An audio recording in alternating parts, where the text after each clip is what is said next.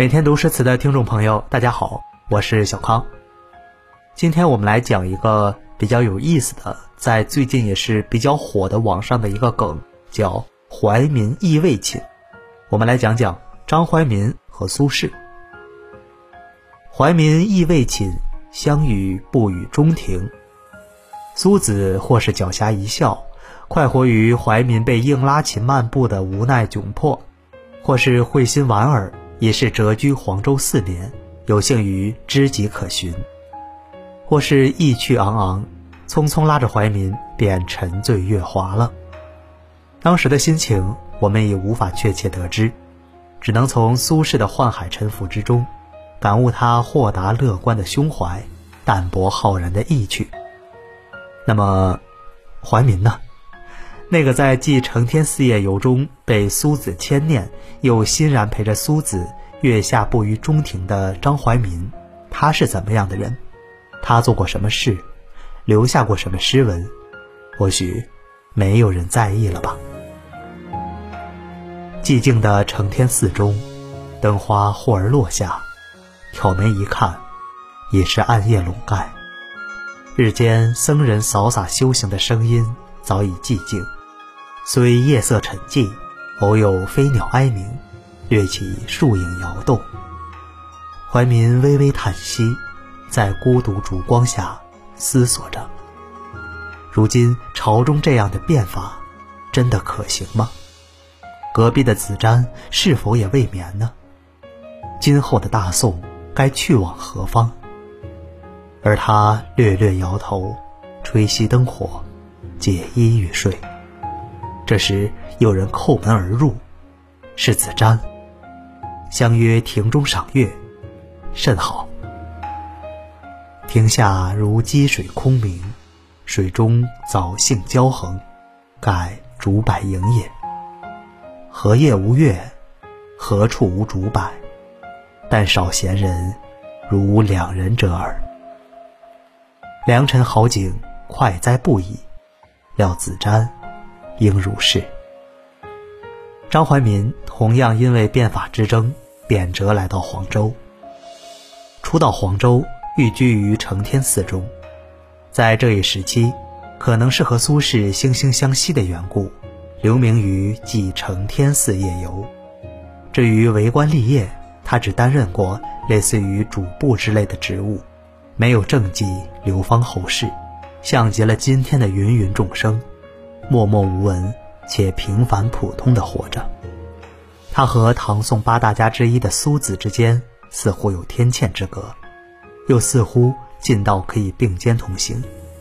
这一切正是因为他有着平凡的浩然气。不久，怀民有了自己的住所之后，在住所的西南方修筑了一个亭子。可观赏江流浩荡胜景，苏轼称此亭为“快哉亭”。苏辙也专门写下《黄州快哉亭记》来记录这一事。事生于世，使其中不自得，将何往而非病？使其中坦然，不以物伤性，将何事而非快？今张君不以折患。且会济之于公，且自放山水之间，此其中已有已过人者，将棚户翁友无所不快，而况乎着长江之清流，及西山之白云，穷耳目之胜，以自是也哉？我们通过这样一篇文章，可以从侧面感知到，张怀民这样一个曾在沉浮历史之中的小人物。以及他的志趣，他的性情，他和我们熟知的种种千古风流人物不同的是，他没有照耀汉清的文章功业，也没有名垂青史的业绩。譬如心学宗师王阳明，世人皆知他提出了知行合一，他平了叛乱，息了匪患，封为新建伯。试想，如果他没有那么多的功绩，没有那么高的官爵，他是否也会无闻于青史，成为淹没在历史长河中的微尘？再譬如晚清第一名臣曾国藩，世人都知道他写就的《曾国藩家书》，并以此作为自己修身、齐家、立业的心诀。世人也都知道，他鏖战数载，平乱太平天国军。可作为只存在于苏轼文学作品中的张怀民，他对自己有着坚定的信仰，对自身有着孜孜反思与改过。纵然了无功业，若有一点自觉心，一身浩然气，他也将自拔于流俗。这也是我们为何去了解、去讨论张怀民这样一个人的原因所在。历史上籍籍无名，文坛里。也不见其踪影，反而依靠他人的文章，才让后人有所耳闻。像他这样的人，确乎是平凡的，如同现今默默的大多数人一样。然而，我们更有幸于看到其中的不凡，这是常人应该去学习、思考和发扬继承的。张怀民官职十分低微。因与当权者政见相左，被贬谪黄州。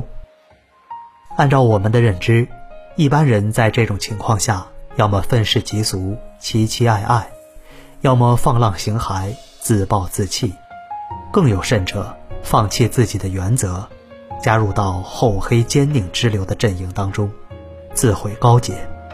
然而张怀民没有，他没有成为酷吏贪官，也没有放浪形骸。反而和苏轼一样，随遇而安，还在江边修建了快哉亭。如此一来，人生岂不快哉？他最终也留名于千古文章之中，与苏子并行，为我们熟知。人生虽可能如苇草飘荡，但是能否成为会思想的苇草，这才是最为关键的。在黄州期间。苏轼曾赠予张怀民这样一阙词：“落日绣帘卷，庭下水帘空。知君为我新作，窗户湿青红。常记平山堂上，七枕江南烟雨。杳杳莫孤鸿。认得醉翁语，山色有。”无中，一千顷，都静静，到避风。忽然浪起，仙舞一夜白头翁。堪笑兰台公子，未解庄生天籁。